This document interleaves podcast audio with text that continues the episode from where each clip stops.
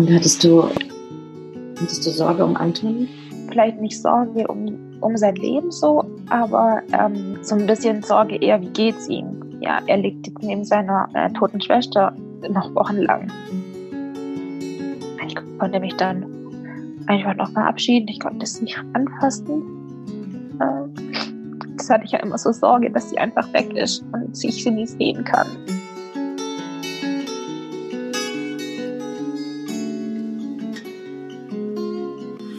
Wenn ich gehen muss, werde ich euch winken, allen, die mich suchen. Dort, wo ihr mich hört, dort werde ich rufen. Wenn ich gehen muss. Das Lebensende. Dein Podcast über das Lebensende. Wir sind Pia und Corinna und wir sprechen über bedürfnisorientiertes Sterben lassen. Unser Ziel ist es, dass Sterben in Würde sein darf und wieder ein Stück weiter dahin rückt, wo es hingehört, in die Mitte der Gesellschaft. Wenn ich gehen muss, werde ich im Lachen sein, in Tränen und im Frieden. Dort, wo ihr mich fühlt, dort bin ich geblieben. Hallo und ganz herzlich willkommen zu einer neuen Episode unseres Lebensende Podcast. Ich freue mich sehr, dass du wieder dabei bist. Heute spreche ich mit Isabel. Isabel ist 25 Jahre alt und war mit ihren Zwillingen schwanger, als sie in der 19. Schwangerschaftswoche erfuhr, dass ihre Tochter Lina im Bauch verstorben war. Anfangs hat die Trauer um Lina überwogen und ich konnte mich gar nicht richtig freuen, so Isabel. Isabel hat Anton und Lina bis zur 39. Schwangerschaftswoche, also bis zum Ende ihrer Schwangerschaft, gemeinsam ausgetragen und spontan entbunden. Sie erzählt uns in dieser Episode von ihren Sorgen, von ihren Gedanken, von ihren Ängsten. Was passiert jetzt mit meiner verstorbenen Lina in meinem Bauch? Müssen wir sie holen oder bleibt sie da drin? Müssen wir vielleicht beide Kinder holen? Und was passiert mit Anton, wenn er jetzt so einen bedeutenden Beziehungsverlust erfahren hat? Wie kann es jetzt eigentlich weitergehen? Außerdem erzählt sie uns natürlich, wie sie in dieser Situation durch Fachpersonal wie Ärzte, Pflegekräfte und Hebammen begleitet wurde. Ich wünsche euch eine gute Zeit beim Zuhören. Ich hatte das Gefühl, dass niemand mit mir darüber reden möchte. Und dabei wollte ich doch so gern erzählen. Das war ein Satz, den du gesagt hast in unserem Vorgespräch. Hallo Isabel. Genau. Hallo. Ja. Magst du dich einmal vorstellen und, und sagen, wer du bist?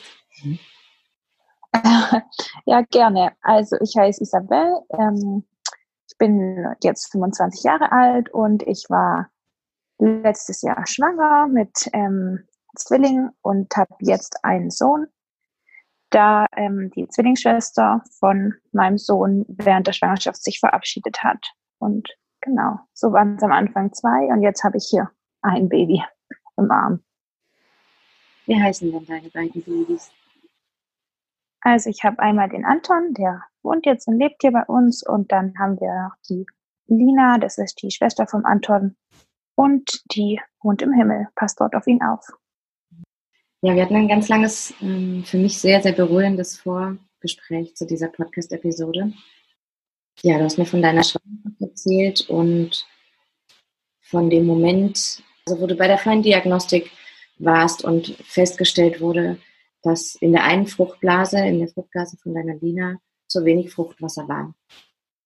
Genau, ja. Also wir wurden dort hingeschickt, weil wir beim ganz normalen, regulären, ich weiß nicht, wie sich es nennt, zweiten großen Ultraschalltermin, der halt so in jeder Schwangerschaft üblicherweise stattfindet. Ähm, dort wurde festgestellt, dass bei der Lina eine Zyste im Gehirn wächst, ähm, Genau. Es war aber dann, war es nicht weiter schlimm, es war eine kleine Zyste und es hieß, es verwächst sich und genau, beiden Kindern ging es soweit gut und dann meinte der Arzt aber, lassen wir es doch lieber noch in der Feindiagnostik äh, nochmal genauer anschauen, damit wir wissen, ob genau das, äh, um alles ausschließen zu lassen. Aber er war eigentlich noch guter Dinge und hat uns auch viel Hoffnung da noch gemacht und wir waren auch guter Dinge. Und es war dann zehn Tage später, hatten wir dann direkt einen Termin bei der Feindiagnostik. Und die meinte im Vorgespräch auch noch, ach ja, ist ja nur die Zyste und schauen wir mal an, habe ich aber oft und verwechselt sich normalerweise. Und dann war ich, also natürlich war ich aufgeregt, aber nach dem Gespräch mit der Ärztin war ich guter Dinge. Und dann ging es zum Ultraschall. Und ähm, dann hat sie die Zyste gefunden und aber leider noch ganz viele andere Sachen. Ähm, ein Herzfehler hat sie noch gefunden und ähm, genau, dass eben kaum Fruchtwasser da war, dass sie auch seit dem letzten Termin von Frauenarzt ähm, kaum mehr gewachsen war. Also das war zehn Tage Unterschied. Da hatte sie immer noch die gleiche Größe und oder fast die gleiche und der Anton ist aber ziemlich weiter gewachsen. Also dann hat man schon gesehen, dass irgendwie jetzt doch vielleicht was im Argen liegt. Und genau, die hat dann eben noch viele andere Sachen gefunden. Ähm, auch noch, glaube ich, was an der Niere oder an der Blase. Weiß schon gar nicht mehr genau, was alles. Ich war dann so, nachdem die alles Sachen so aufgezählt hat, was quasi nicht stimmt, war ich dann so äh, irgendwie weggetreten, so perplex, ich kann es mir gar nicht mehr merken. Und ähm, dann dachte ich im ersten Moment aufgrund ähm, von meiner Ausbildung und ich arbeite oder habe bis vor der Schwangerschaft ähm, mit behinderten Kindern gearbeitet und die ganzen Sachen, was sie aufgezählt hatte, dachte ich dann so für mich, ah ja, okay, vielleicht äh, Trisomie 21, vielleicht hat sie Down-Syndrom, okay. Also es wäre für mich vollkommen in Ordnung gewesen. Und in dem Moment, als ich das dachte, sagt die Ärztin aber, also wir sprechen hier nicht von Down-Syndrom, sondern von Schlimmeren. Also, also wie als hätte sie meine Gedanken gelesen. Und dann war ich irgendwie schon ganz ja, also konnte ich schon gar nicht mehr zuhören.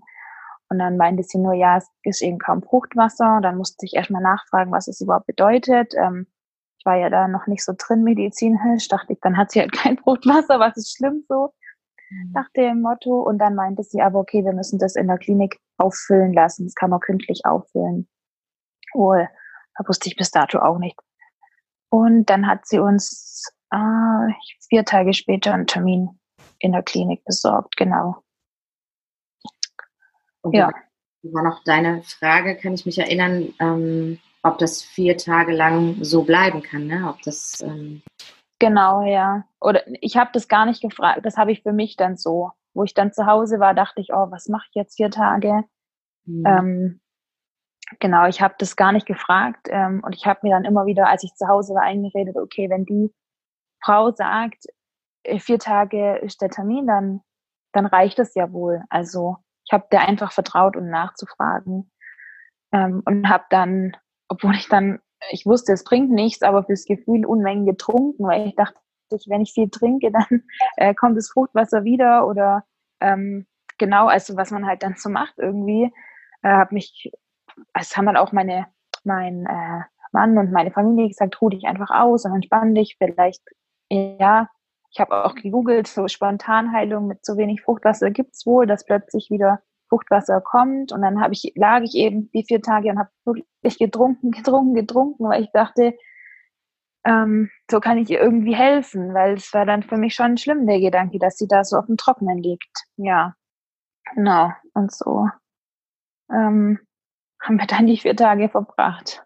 Ich war da halt auch im ja, die Ärztin hat uns halt einfach damit entlassen, äh, zu wenig Fruchtwasser und wir sehen dann in vier Tagen weiter und es war halt übers Wochenende und Freitag war der Termin und der in der Klinik wäre oder war am Dienstag drauf und ähm, ja, also da ist man schon ein bisschen, also ich war dann erstmal überfordert. Ich wusste gar nicht, was soll ich jetzt machen? Soll ich viel trinken? Soll ich, weiß ich nicht was? Äh, ja, genau, dann lag ich eben vier Tage und es war dann auch in den vier Tagen ähm, ich war da, muss mal überlegen, glaube ich, in der 20. Schwangerschaftswoche.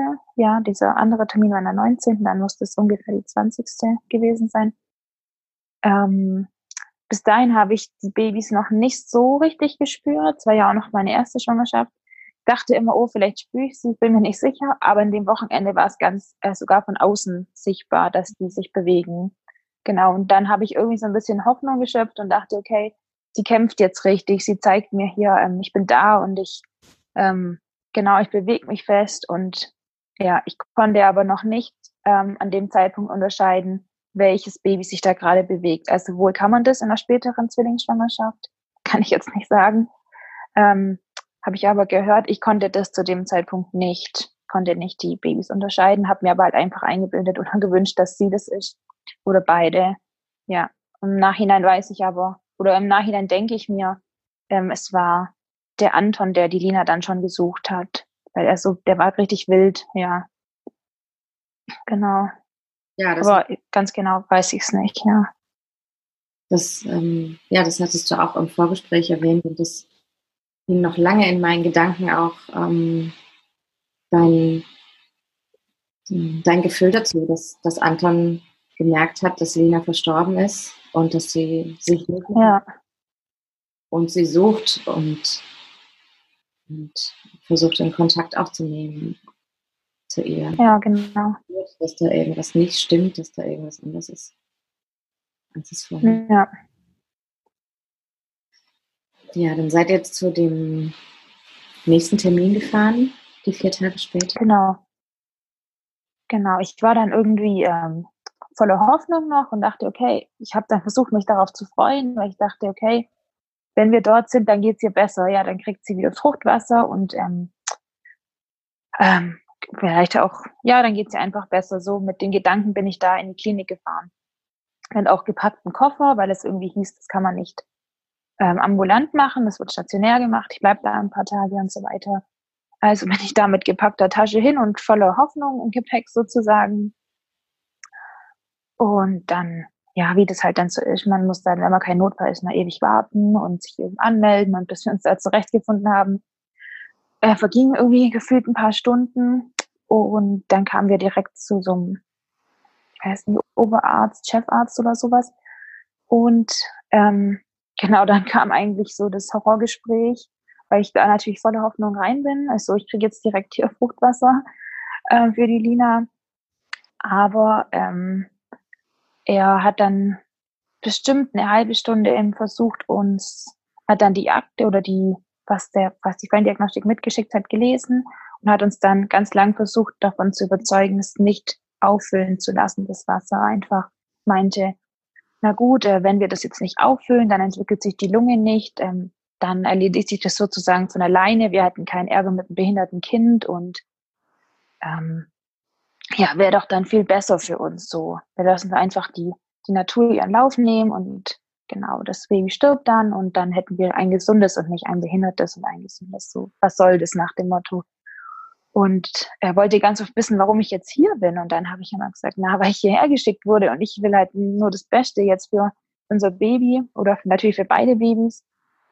Und ich bin kein Arzt und nichts. Ich wurde hierher geschickt und jetzt bin ich hier. Und er hat immer wieder, was, was wollt ihr hier? Was sollen wir jetzt überhaupt machen? Also ich weiß nicht. Ich, ich bin halt hierher geschickt und ich habe hier ein Baby, dem es nicht gut geht und bitte helft mir so. Und er hat aber ganz oft gemeint, nee, ähm, lassen wir es doch lieber und was soll denn das? Und das wollte ich mit einem behinderten Kind und genau, also ganz lange davon versucht zu überzeugen, ähm, da jetzt nicht zu intervenieren, es einfach so zu lassen.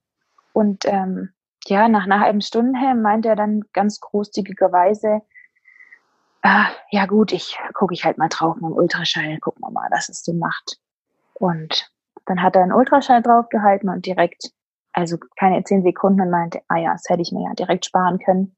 Das Herz schlägt eh nicht mehr oder das Baby lebt nicht mehr. Ich weiß den Wortlaut gar nicht mehr. Das war dann ja, so ein richtiger Schlag ins Gesicht. Ähm, ja, ganz genau. Und dann lag ich da. Dann meinte er so, ja, ich guck mal noch nach dem anderen. Ah ja, da ist alles gut. Und das, das war's dann. Und dann hat er nochmal mir das gezeigt und meinte, ja, hier ähm, ganz klein und lebt nicht mehr. Und dann war ich natürlich, ja, ich weiß gar nicht, was ich war, verzweifelt oder traurig. Ähm, und dann meinte ich noch, ich, ich sehe es doch auf dem Ultraschall. Also man kann ja da immer mitgucken, so einen großen Bildschirm. Ich, sage, ich sehe es doch, da, da pumpt doch was, da schlägt doch was. Und dann meinte er noch, ja, das ähm, sei halt meine Ader oder meine, mein Puls sozusagen, ich weiß nicht genau.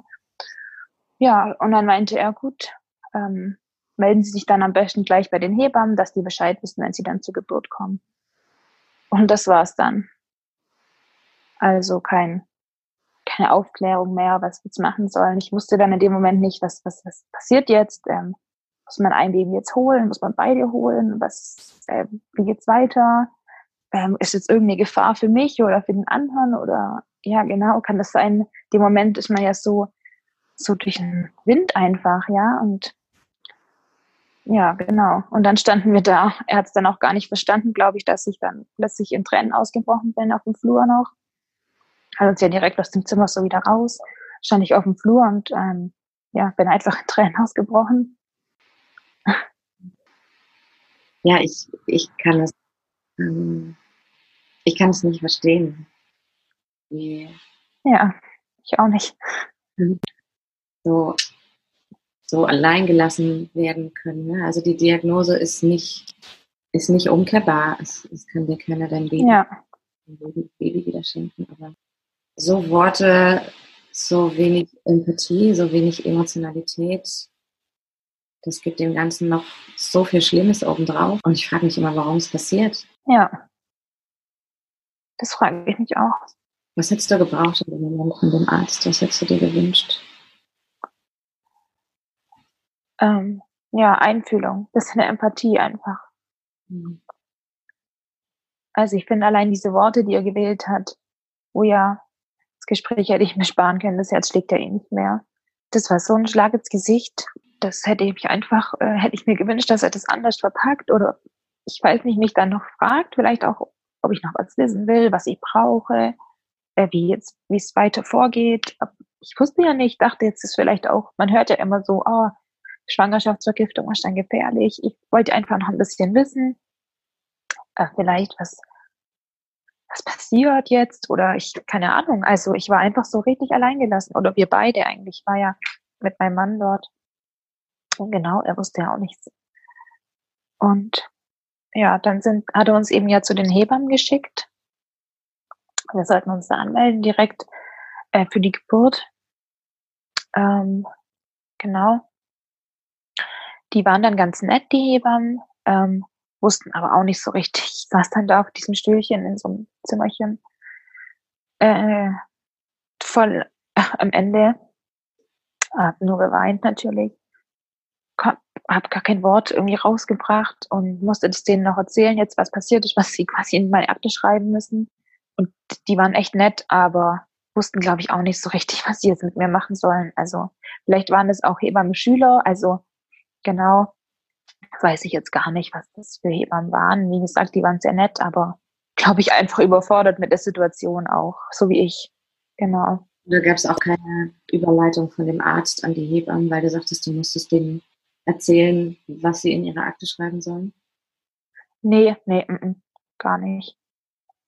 Ähm, ich, vielleicht hat er noch gesagt, da kommt gleich jemand zum Aufnehmen oder so, aber genau, die haben dann eben musste das denen dann erzählen, alles, ja. Haben dann noch in meinem Mutterpass auch geschaut.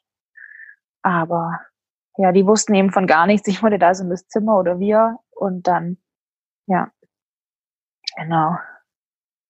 Und dann haben sie deine Daten aufgenommen, deine Geschichte aufgenommen und. Ja, genau, meine Daten und ähm, die Schwangerschaftswoche und halt auch was zum Mutterpass steht, haben sie, glaube ich, übernommen.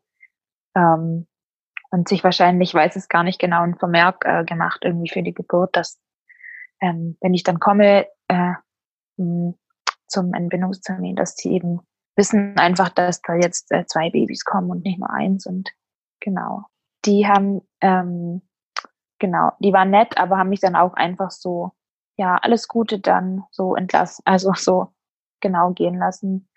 Und da hätte ich mir vielleicht auch irgendwie ich weiß gar nicht, was ich mir gewünscht hätte, aber irgendwie ein bisschen, ich glaube, denen tat es ganz arg leid, aber die wussten halt auch nicht, was sie mit mir machen sollen. Und so ein bisschen Aufklärung hätte ich noch irgendwie gebraucht. So, ähm, was passiert jetzt oder was muss ich jetzt machen? Muss ich jetzt öfters zur Kontrolle oder keine Ahnung, also weiß der Kuckuck, ich weiß nicht, was, ähm, genau, ich wusste einfach gar nichts und musste mir dann zu Hause sozusagen alles noch äh, googeln und mit meiner Hebamme sprechen, dass ich irgendwie äh, da was erfahren habe, ja. Das war irgendwie richtig doof.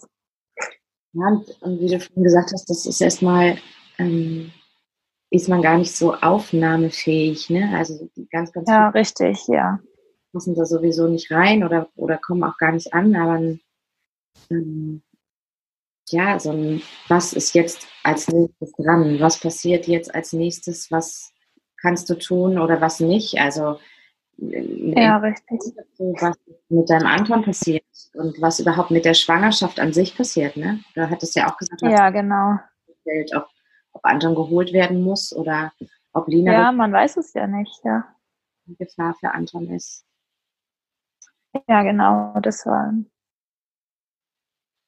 Und ähm, dann hast du zu Hause gegoogelt und hast, hast dir selber ein paar Informationen geholt. Und hattest genau, ja. du damit zu Hause schon oder hast du die, hm, hast du die auch gesucht dann noch in dem Moment? Ähm, ich hatte eine, aber ich hatte gar kein gutes Gefühl mit ihr, deshalb habe ich mich auch nicht äh, bei ihr gemeldet, als das passiert ist. Ähm, genau, ich hatte einfach, nee, einfach so kein gutes Gefühl damit, mich bei ihr zu melden. Und dann habe ich ähm, zum Glück ähm, die, muss ich jetzt echt sagen, beste Hebamme dann noch gefunden, die ich hätte finden können. Ähm, das war die, oder ist die Tante meiner besten Freundin. Und Genau, bei der habe ich mich gemeldet oder über meine Freundin ging es, ich weiß gar nicht mehr. Und das, die habe ich dann zu dem Zeitpunkt quasi erst, kam die dann zu mir und haben wir zueinander gefunden, als das alles schon passiert war. Und die hat mich dann im Nachhinein ähm, wirklich noch super aufgefangen und begleitet. Und von ihr habe ich auch die ganzen Informationen dann oder viele Informationen bekommen. Und genau, also das, genau, da war ich richtig froh oder bin bis heute froh, dass ich sie habe. Ja.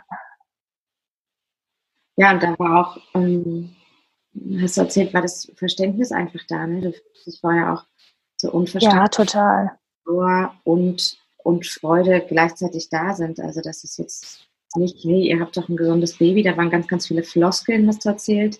Ja, genau. Baby, was zur Welt kommt, es ist doch gesund, es ist doch alles gut, was willst du? Und das ja. beides parallel so da war, und da ist und dass es auch so normal ist. Und da hast du ganz viel Verständnis von ihrer Seite auch bekommen. Ne? Ja, total. Also das war echt die erste, ähm, ich sag mal, Fachperson, die das wirklich auch verstanden hat. Also ähm, genau mein, an dem Tag, als wir die Diagnose in der Klinik bekommen haben, hat noch mein Frauenarzt äh, mich angerufen. Der hat wohl den Brief von der Klinik direkt bekommen und meinte auch, wie es mir geht. Und dann sage ich, ja, wie soll es mir gehen? Scheiße natürlich.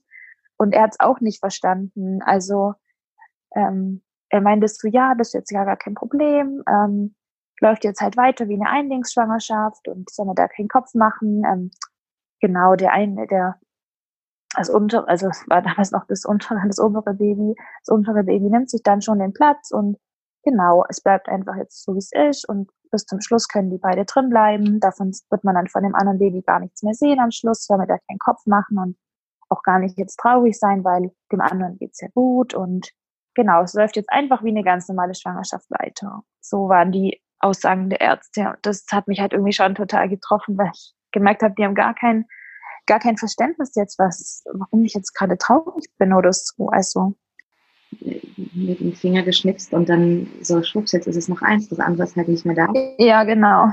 Jetzt ist doch alles super. Also du hast zwei Babys in deinem Bauch. Ja. Das hast du auch so erzählt, dass du aufgeklärt wurdest, dass die Lina von, vom Körper höchstwahrscheinlich resorbiert wird und sich mit der Plazenta verbindet, genau. zurückbildet und dass Anton sich seinen Platz holt und seinen Platz macht und sie damit ein Stück weit ähm, verdrängt. Und ja.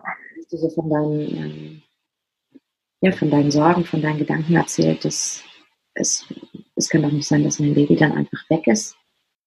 Das war für mich, ähm, glaube ich, der schlimmste Gedanke oder einer mit der schlimmsten, dass, ähm, dass ich sie nie sehen kann.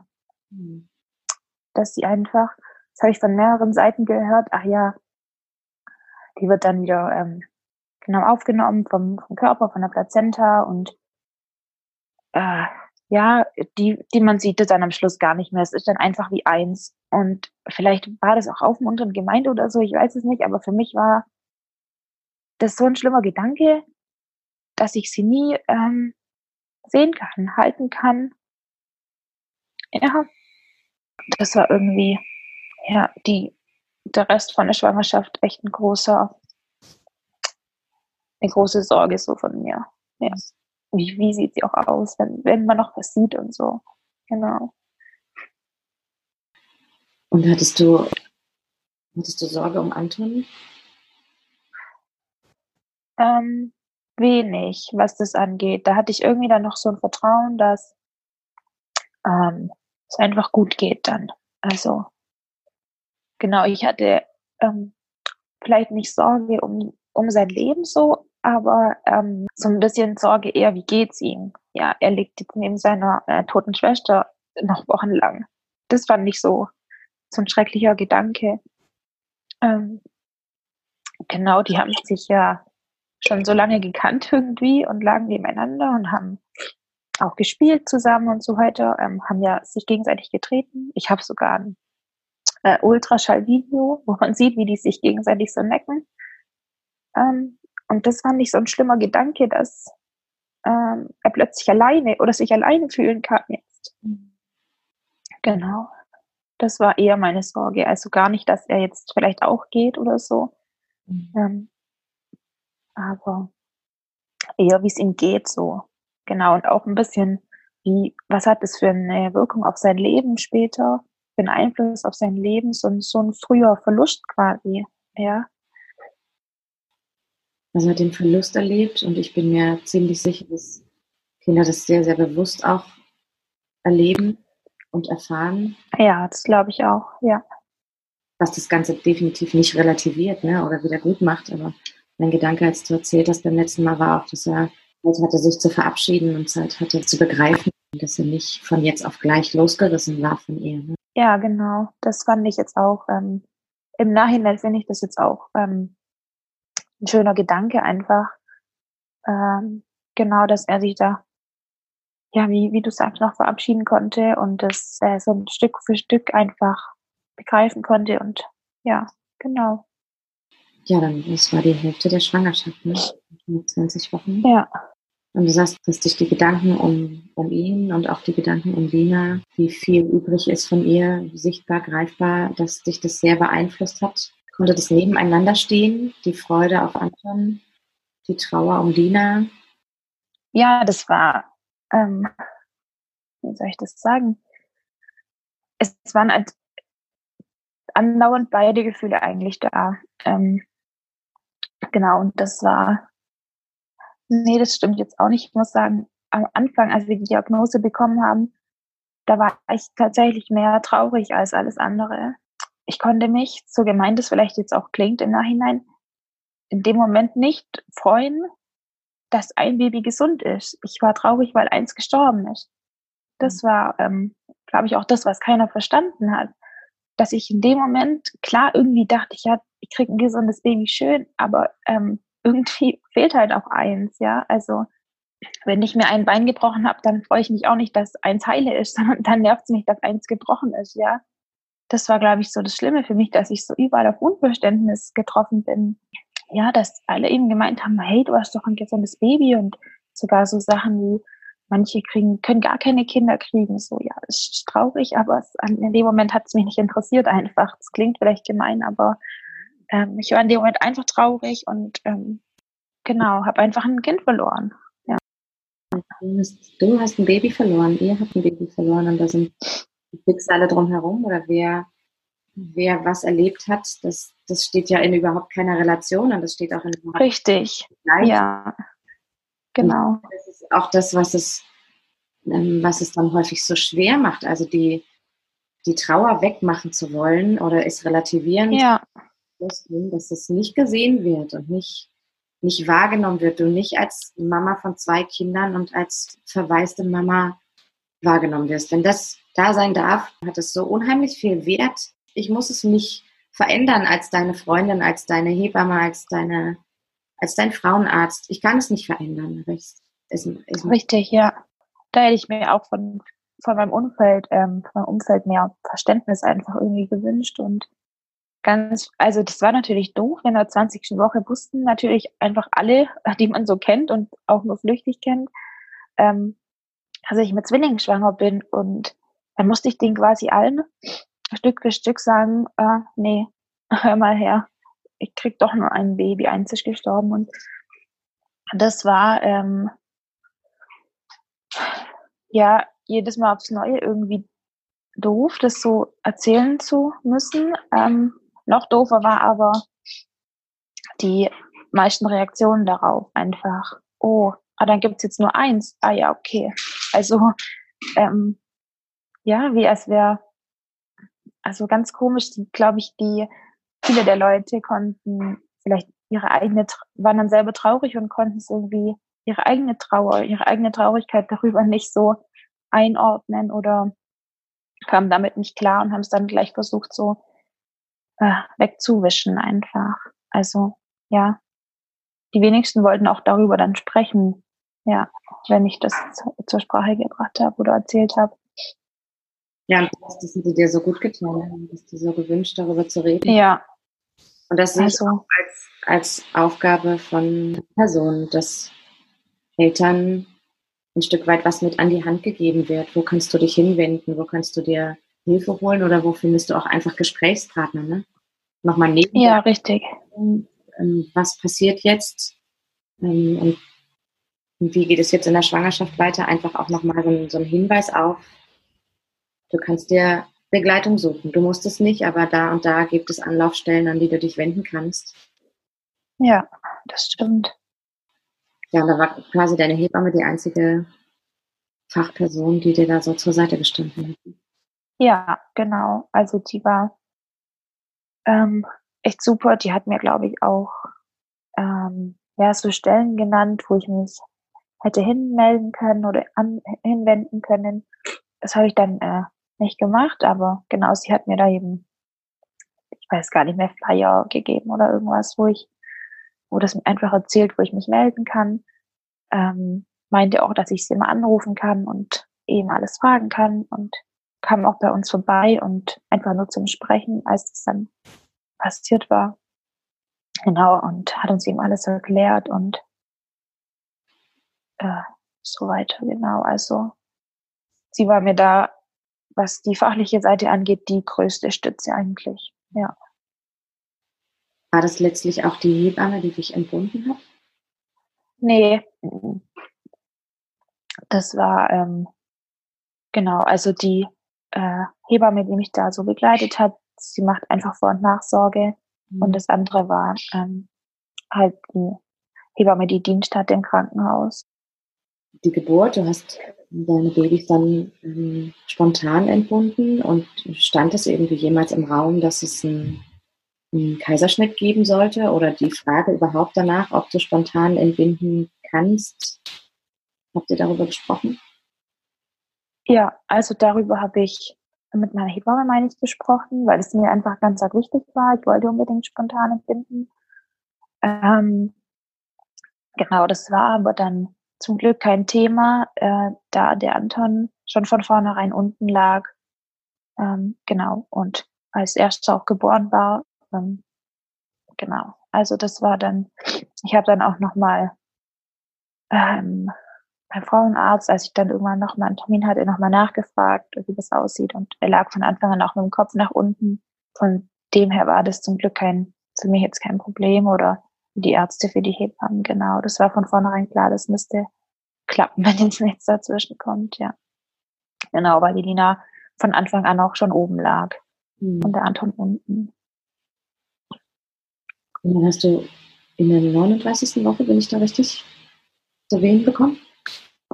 Ähm, ja, ich war 39 plus 6, glaube ich, ja, sowas, genau. Was du gesagt hast, was dich unheimlich erleichtert hat, ist, dass du nicht nochmal alles erklären musstest, also dass die Hebammen. Genau. Also das war tatsächlich ähm, im Nachhinein betrachtet jetzt sehr hilfreich, dass mich der Arzt damals, so blöd der war, ähm, zu den Hebammen noch äh, geschickt hat, ähm, weil ich da dann unter der, ich kam da schon mit Presswehen an, es ging sehr schnell, war eine Sturzgeburt. Ähm, ich konnte da eben kaum mehr was erzählen, als ich da ankam. Äh, ich konnte nur noch meinen Namen sagen. Und ähm, genau, oder das hat, glaube ich, sogar auch mein Mann gemacht, ähm, gesagt, wer wir sind, kam da, wie gesagt, schon mit Presswehen an und die wussten dann einfach schon Bescheid. Und das war für mich tatsächlich dann eine riesengroße Hilfe, dass die einfach ähm, genau gesehen haben, was passiert ist und in der Akte alles drin stand. Und ich dann nicht nochmal unter der Geburt irgendwie ähm, sagen muss, was jetzt, äh, Achtung, da kommt gleich noch ein Baby und aber das lebt nicht. Also ja, genau, das war irgendwie so ein bisschen meine Sorge auf dem Weg zur Klinik hin. Ähm, ich meine, mit Wehen ist frei. äh, wenn man Wehen hat, dann denkt man sich eh das Mögliche aus. Und da ich, war ich dann aber einfach froh, dass ich ankam und ähm, nachdem die dann meinen Namen in der Akte eingegeben hatten, schon klar war, ähm, genau, was alles passiert war. Genau, das hat mir echt, das hat mir nochmal geholfen, ja. Ja, dann kam dein Anton zur Welt, hat sich sehr beeilt. Ja, der hat sich sehr beeilt. Ähm, genau. Das hatte ich hatte insgesamt nur ähm, vier Stunden Wehen. Es war eine sehr kurze Geburt. Ähm, der kam dann ganz schnell auf die Welt, der Anton. Die, genau, ich kam da an und die Hebammen haben ihn sozusagen nur noch aufgefangen. Ähm, und ja, dann war ich natürlich erstmal, ähm, dann dachte ich, ich muss erzählen, Achtung, da kommt gleich noch mein Kind so ungefähr. Dann haben die mich aber schon beruhigt und gesagt, okay, wir wissen alles Bescheid und wir gucken einfach, ähm, was jetzt passiert, so nach dem Motto. Und ähm, dann hatte ich den Anton auf dem Arm, dem ging es äh, gut, also da gab es keine Komplikationen. Ich konnte ihn direkt bei mir behalten und ähm, genau dann nach ein paar Minuten äh, kam dann auch die Nachgeburt vom Anton und damit äh, kam quasi direkt auch die Lina, ähm, genau, mit der Plazenta vom Anton und ihrer Plazenta. Die, es kam dann alles zusammen auf die Welt. Und genau, sie war dann ähm, tatsächlich so, wie es auch die Ärzte gesagt haben, mit ihrer eigenen Plazenta verwachsen. Ähm, dann hatte ich aber ja, wie gesagt, eine ganz arg liebe Hebamme dort auch im Krankenhaus, ähm, die dann meinte, okay, man sieht doch ziemlich viel von ihr. Ähm, soll ich dir beschreiben, wie sie aussieht? Oder möchtest du sie sehen? Also die war ganz arg einfühlsam. Ähm, Genau. Das hat mir echt nochmal geholfen. Und dann haben sie gesagt, sie müssen sie jetzt aber erst mitnehmen, ähm, weil man eben schauen muss, ob irgendwie alles, alle Teile der Plazenta da sind und so weiter. Und dann ähm, hatten wir Zeit mit dem Anton, ähm, der ist bei uns geblieben. Und äh, später kam dann nochmal eben die Hebamme und meinte, ob ich die Lina sehen will äh, oder wir sie sehen wollen. Und natürlich habe ich das dann bejaht und dann hat sie sie uns gebracht auf dem weißen Tuch und ähm, ins Bett gelegt zu uns. Konnte ich sie eben sehen, zum Glück. Also wir hatten, ich weiß nicht wie lange, aber bestimmt mehrere Stunden ähm, Zeit. Die war dann auch echt lieb. Die hat das noch äh, das Zimmer so gemütlich gemacht, also ein bisschen abgedunkelt und äh, genau und hat mir dann so ein so eine so einen Drücker gegeben zum Klingeln, wenn was wenn ich was brauche und hat uns dann aber in Ruhe gelassen. Genau und dann kam sie irgendwann mal und meinte, ob ähm, ob wir was brauchen oder ob alles in Ordnung ist und genau, das war dann also für mich war das äh, einfach schön, so wie sie das gemacht hat ich konnte mich dann einfach noch verabschieden. Ich konnte es nicht anfassen. Ähm, das hatte ich ja immer so Sorge, dass sie einfach weg ist und ich sie nie sehen kann. Und ähm, genau, ich hatte aber, war dann einfach richtig erleichtert, dass einfach noch Teile von ihr da waren. Ähm, dass ich sie noch erkennen konnte. Und genau, habe mich dann eben äh, von ihr verabschiedet habe auch ein Foto gemacht. Und du hast noch ein Armbändchen für sie mitbekommen, du erzählt hast. Ja, richtig. Das war dann, ähm, als ich auf der Wochenbettstation war, das war dann nachts irgendwann, ähm, kam die Nachtschwester und ähm, hat mir so ein Geburtsbändchen gebracht mit dem Namen drauf oder dran. Ähm, genau, das hat nämlich die Hebamme äh, aus dem Kreis dann noch für mich gemacht oder für uns und uns dann bringen lassen, genau.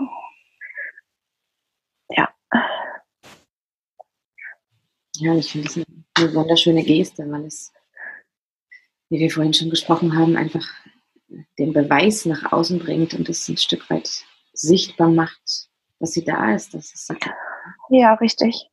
So. Genau, das war mir auch irgendwie, war ich auch ganz gerührt, als sie das gebracht haben in der Nacht noch zu mir. Ja. Ja, dann hattest du ein unschönes Erlebnis mit dem Arzt bezüglich der Beerdigung, hast du erzählt, ne? Mm, genau, also ähm, es war so, dass mir die Hebamme in der Schwangerschaft, wir haben darüber gesprochen, ähm, was einfach mit passiert mit der Lina, wenn sie geboren ist, oder geboren wurde. Ähm, genau, es gab eben, die Hebamme meinte zu mir, da die Lina unter 500 Gramm hat, müssen wir sie nicht beerdigen, weil es dieses Beerdigungsgesetz ähm, erst ab 500 Gramm ähm, gilt. Genau, und die Lina hatte eben nur 271 oder so. Und ähm, wir können sie aber beerdigen, meinte sie, aber wir müssen nicht. Und wir wollten auch nicht. Ähm, genau, das konnten wir uns einfach nicht vorstellen, ähm, für sie ein Grab zu haben, alleine so. Ähm, und die Hebamme hat dann gemeint, was es eben noch für Möglichkeiten gibt. Ähm, genau, und dann gab es eben einmal hätten wir sie einfach zusammen mit der allen anderen äh, Sachen im Krankenhaus sozusagen sorgen können, im Krankenhausmüll quasi. Ähm, aber kam natürlich für uns auch nicht in die Tüte. Also das kam, war gar keine, ja, keine, gar keine Option einfach. Und dann gibt's noch die Möglichkeit ähm, der Sammelbestattung, Sammelgrab ähm, mit allen Frühchen und Sternkindern und so, ähm, die dort im Krankenhaus eben äh, verstorben sind. Das findet, glaube ich, zweimal im Jahr statt, wenn ich es richtig weiß. Und dort werden die Kinder gemeinsam ähm, genau beerdigt in einem Grab auf dem Friedhof. Ähm, ich weiß jetzt auch gar nicht, wie das Grab aussieht. Ich war dort noch nicht.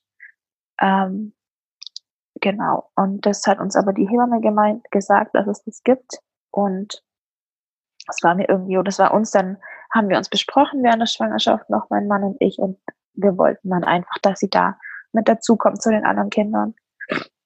Genau, und ähm, der Arzt im Krankenhaus meinte dann aber erst, ähm, sie muss beerdigt werden alleine, ähm, genau nicht in diesem Sammelgrab, sondern richtig in einer Beerdigung, weil ähm, sie bis zum Schluss im Bauch war. Sie war ja auch 39 Wochen eben im Bauch. Die Schwangerschaft wurde vollendet.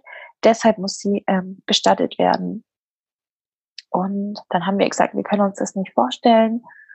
Und ähm, genau, dann hat sich die Hebamme zum Glück äh, noch dafür eingesetzt, dass es eben klappt, dass wir sie in diesem Sammelgrab beerdigen können.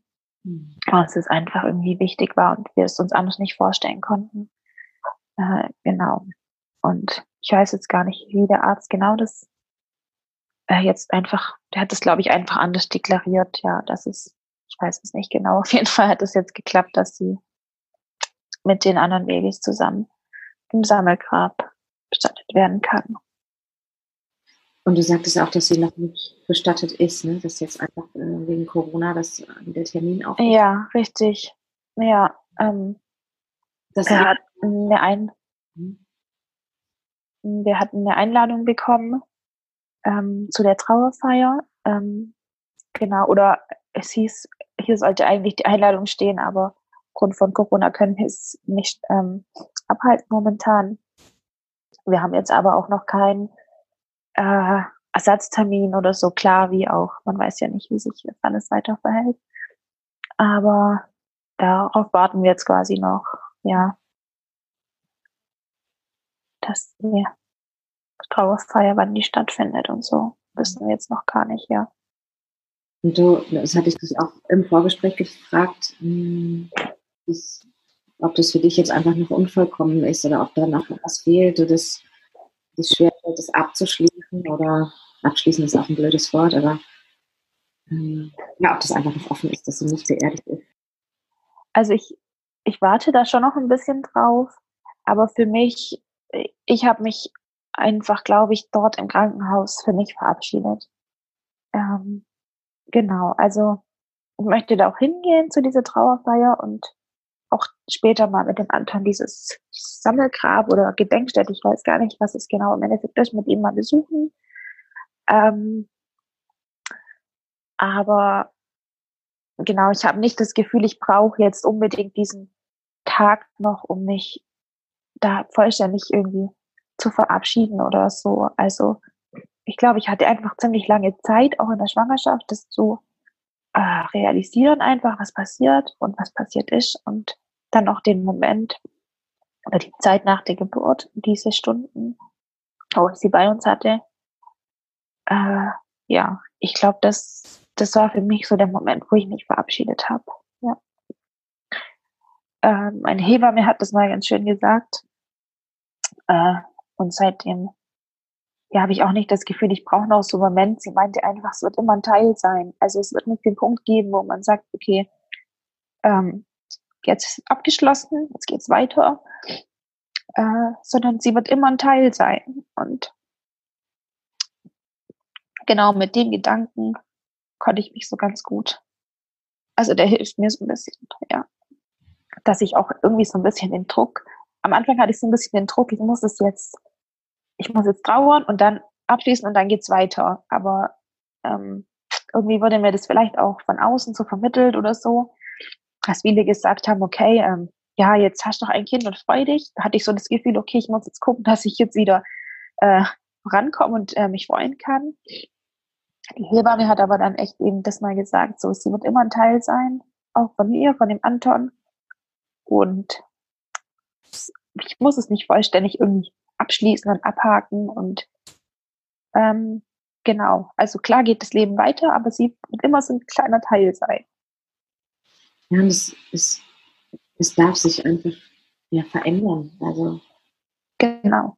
Wie sich seine Schwangerschaft verändert hat, wie sich Lina verändert hat, wie sich Anton verändern wird, verändert sich sein Gefühl dazu vielleicht, aber es, es verändert sich ja nicht deine Bindung als Mama zu ihr und es verändert sich schon gar nicht ja dass sie da ist, dass es sie gibt. Genau. Und ich finde es ja. auch ganz wichtig für Anton im Nachhinein, dass es ganz klar ist, weil das Gefühl hat er, ne? aber er wird ohne euch keine Worte dafür finden. Könnte es ohne euch nicht. Ja. Also, dass es da seine Schwester gibt. Und das ist, das ist einfach nicht irgendwann vorbei oder sie ist da immer. Genau. Ja, wir haben ähm, auch in Erinnerung an sie ähm, für den Anton äh, als zweiten Namen Linus noch ausgesucht. Einfach, weil es ja das männliche Pandor zu Lina ist. Genau. Einfach, ähm, weil sie auch ein Teil immer von ihm bleiben soll. So trägt er sie ein bisschen in seinem Namen weiter. Ich bedanke mich sehr bei euch fürs Zuhören. Wenn ihr Fragen an Isabel habt oder auch wenn ihr Fragen an uns habt, die dazugehörigen Links, die Kontaktdaten findet ihr wie immer in den Show Notes. Ich hoffe, dass wir uns in zwei Wochen wiederhören. Bis dahin, macht's gut.